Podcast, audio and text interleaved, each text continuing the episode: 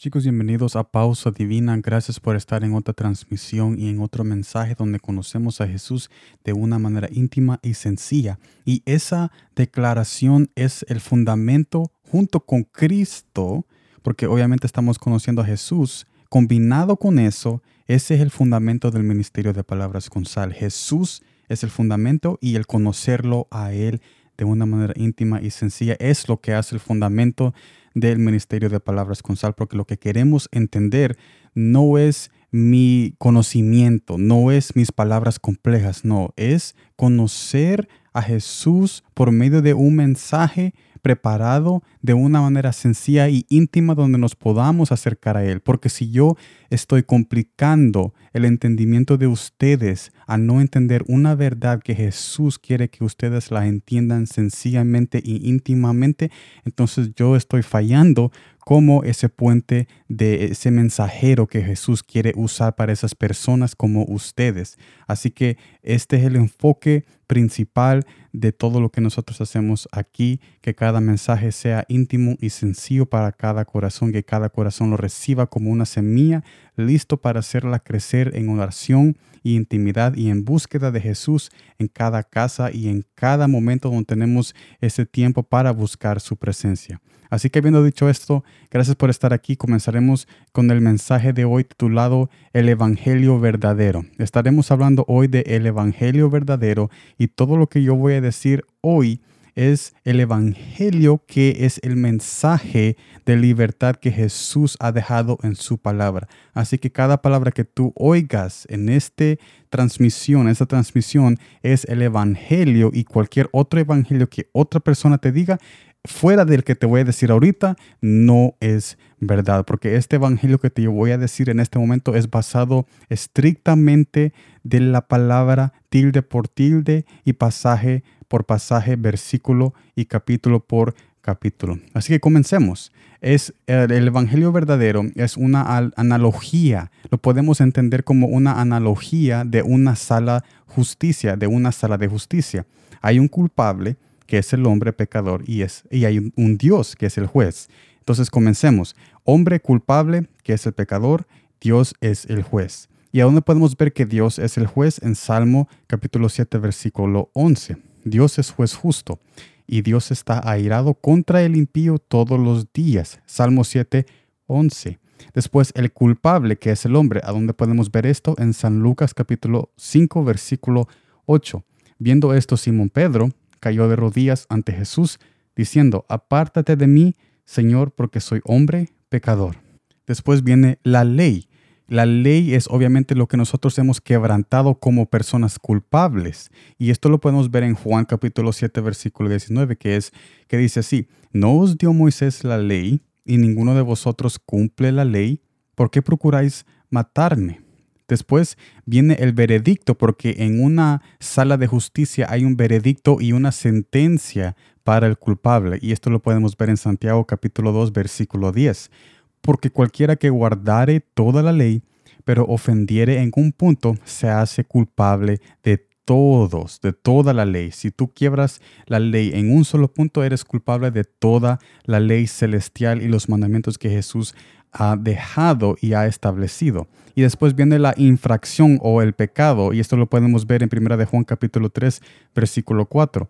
Todo aquel que comete pecado infringe también la ley, pues el pecado es infracción de la ley. Después vamos a la justicia, porque en una sala de justicia, como el título dice, tiene que haber justicia. Y obviamente, como dijimos en el principio que Dios es el juez, Él establece una justicia para el culpable. Y esto lo podemos ver en Romanos capítulo 1, versículo 17, que me dice así, porque en el Evangelio la justicia de Dios se revela por fe y para fe, como está escrito, mas el justo por la fe vivirá.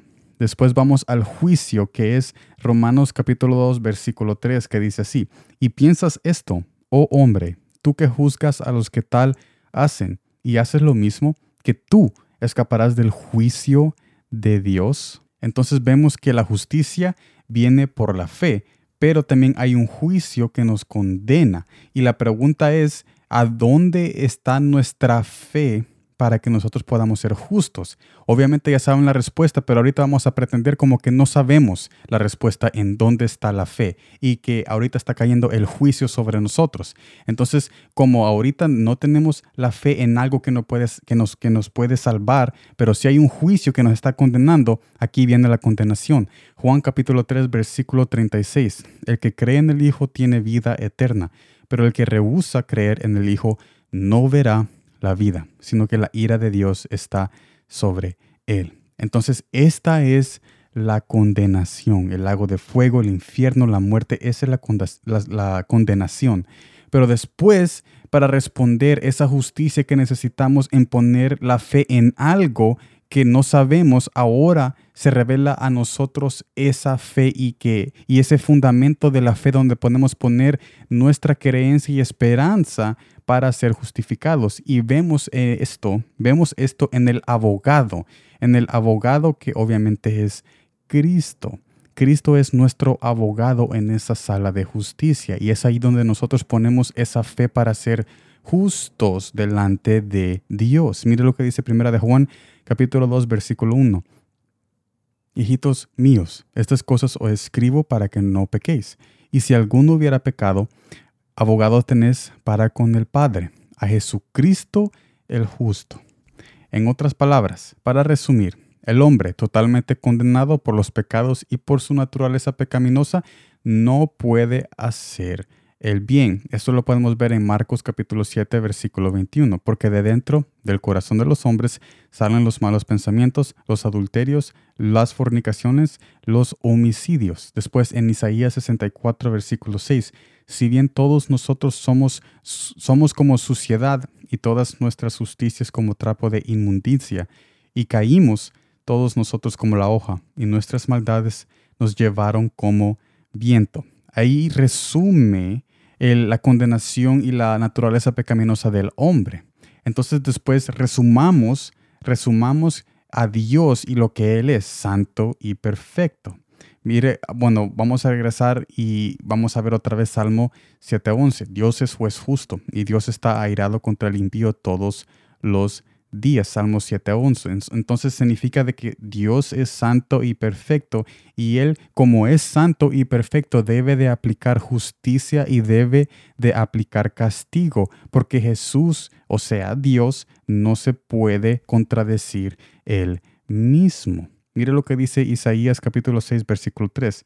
Y el uno al otro daba voces, diciendo, Santo, Santo, Santo, Jehová de los ejércitos, toda la tierra está llena de su gloria. Esa es, ese es el texto para confirmar lo que acabamos de, de, decir en resumen a lo que es Dios, que es un Dios santo. Y como es Dios santo, debe de aplicar la justicia y debe aplicar el castigo al hombre que es naturalmente pecaminoso por el pecado que él cometió desde el principio. Ahora, como Dios es eterno, Dios es eterno, y eso lo podemos ver en Isaías capítulo 40, versículo 28, no has sabido, no has oído que el Dios eterno es Jehová, el cual creó los confines de la tierra, no desfallece ni se fatiga con cansancio, y su entendimiento no hay quien lo alcance. Ese texto confirma de que Dios es eterno. Entonces, como Él es eterno, nosotros nos merecemos un castigo eterno, porque viene de alguien eterno, porque Jesús es eterno y ha puesto eternidad en nuestros corazones. Esto lo podemos ver en Eclesiastés, no me acuerdo del, capítulo, pero ustedes lo pueden buscar en, línea ustedes pueden poner, Él ha puesto eternidad en el corazón del hombre, versículo, y ahí le va a salir Eclesiastés si no me equivoco. Entonces, Dios es santo y justo. Significa de que Él necesita hacer justicia por el pecado. Pero esa justicia o esa condenación no es algo temporal, es eterno, porque Dios es eterno. Y acabamos de decir el texto. Así que, ¿qué significa para nosotros? ¿Cómo no tenemos a nadie que nos salve, entonces nosotros caemos en esa condenación eterna. Pero gracias a Dios mismo que nos dio esa salvación y esta es la buena noticia, que Jesús pagó todo por nosotros. Y esto lo vemos en Isaías 53, que dice, ciertamente llevó él nuestras enfermedades y sufrió nuestros dolores, y nosotros le tuvimos por azotado, por herido de Dios y abatido. Mas él herido fue por nuestras rebeliones, molido por nuestros pecados. El castigo de nuestra paz fue sobre él, y por su llaga fuimos nosotros curados. Esa es la buena noticia. Ahora, es, esa noticia significa de que tenemos la fe que nos hace justos cuando ponemos esa fe en el fundamento. Antes teníamos solamente la fe, pero no teníamos en quién poner la fe porque no conocíamos al fundamento que es Jesús, pero ahora que lo conocemos porque Jesús se ha revelado a nosotros, podemos poner esa fe en ese fundamento y ser justos por medio de Él, que nos hace justicia porque Él pagó nuestros pecados y ahora podemos nosotros ser parte de esa familia celestial, porque Él pagó nuestra sentencia en esa sala de justicia. Ahora, ¿cómo ser parte de la buena noticia? Mire lo que dice Marcos capítulo 1, versículo 15, diciendo, el tiempo se ha cumplido y el reino de Dios se ha acercado. Arrepentíos y creed en el Evangelio. ¿Y cuál es el Evangelio? Todo lo que yo acabo de de decir que tenemos un abogado, que tenemos a un Jesús que ha pagado todo por nosotros y debemos de arrepentirnos y creer en Él para recibir justicia y alejarnos de la sentencia eterna que viene de parte de un Dios eterno y porque es eterno, la sentencia es eterna y porque Dios es santo y perfecto, debe de aplicar el castigo. Pero gracias a Él mismo que es Dios, que es Jesús, Él pagó nuestro pecados y esa sentencia para que ahora nosotros pudiéramos estar en el núcleo de la salvación, la bondad y el amor que es Jesucristo nuestro Padre celestial y ese es el verdadero evangelio. Ese es el verdadero evangelio que Jesús nos ha entregado para llevar ese ministerio de reconciliación, pero es importante que si queremos ser parte de las buenas nuevas, que es literalmente la definición de la palabra evangelio, debemos, como dice Marcos capítulo 1,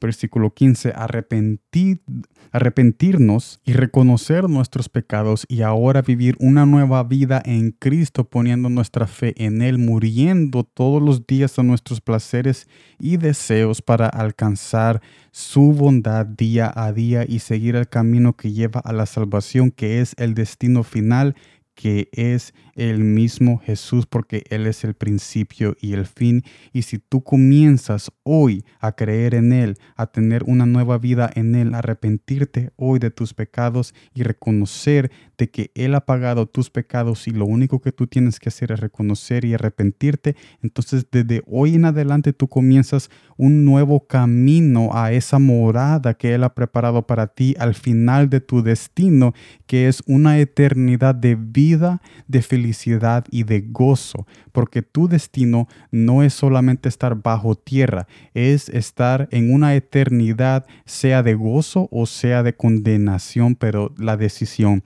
es tuya. Y este mensaje solo es un resumen del verdadero evangelio para que no seamos, no seamos confundidos allá afuera porque hay muchas personas que están hablando de evangelios diferentes, pero este es el evangelio, este es el evangelio verdadero. Y si tú quieres darle de retroceso a la transmisión y escuchar otra vez el, mensaje de palabra por palabra y ponerle pausa, yo te invito a hacerlo porque es importante saber esta verdad en nuestros corazones para que nadie ni nada nos engañe. Así que gracias por estar en esta transmisión de pausa divina. Nos vemos mañana en la próxima transmisión y como siempre, gracias por el tiempo.